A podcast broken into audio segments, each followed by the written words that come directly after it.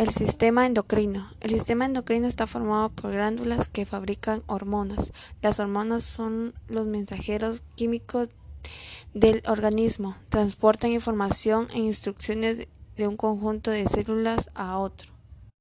Funcionamiento del sistema endocrino. Tiene glándulas endocrinas que liberan hormonas en el torrente sanguíneo. Este permite que las hormonas lleguen a las células de otras partes del cuerpo. También tiene hormonas en el sistema endocrino ayudan a controlar el estado de ánimo, el crecimiento y el desarrollo, la forma en que funcionan los órganos, el metabolismo y la reproducción. El sistema endocrino regula qué calidad se libera de cada una de las hormonas. Esto depende de la concentración de hormonas que haya en la sangre o de la concentración de otras sustancias con el calcio en sangre.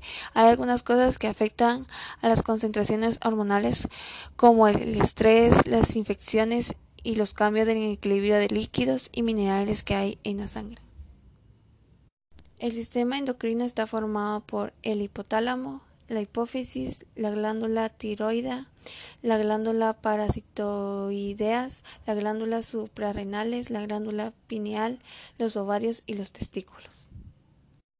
El páncreas forma parte del sistema endocrino y también pertenece al sistema digestivo. Esto se debe a que fabrica y segrega hormonas en el torrente sanguíneo, también fabrica y agrega enzimas en el sistema digestivo. Gracias.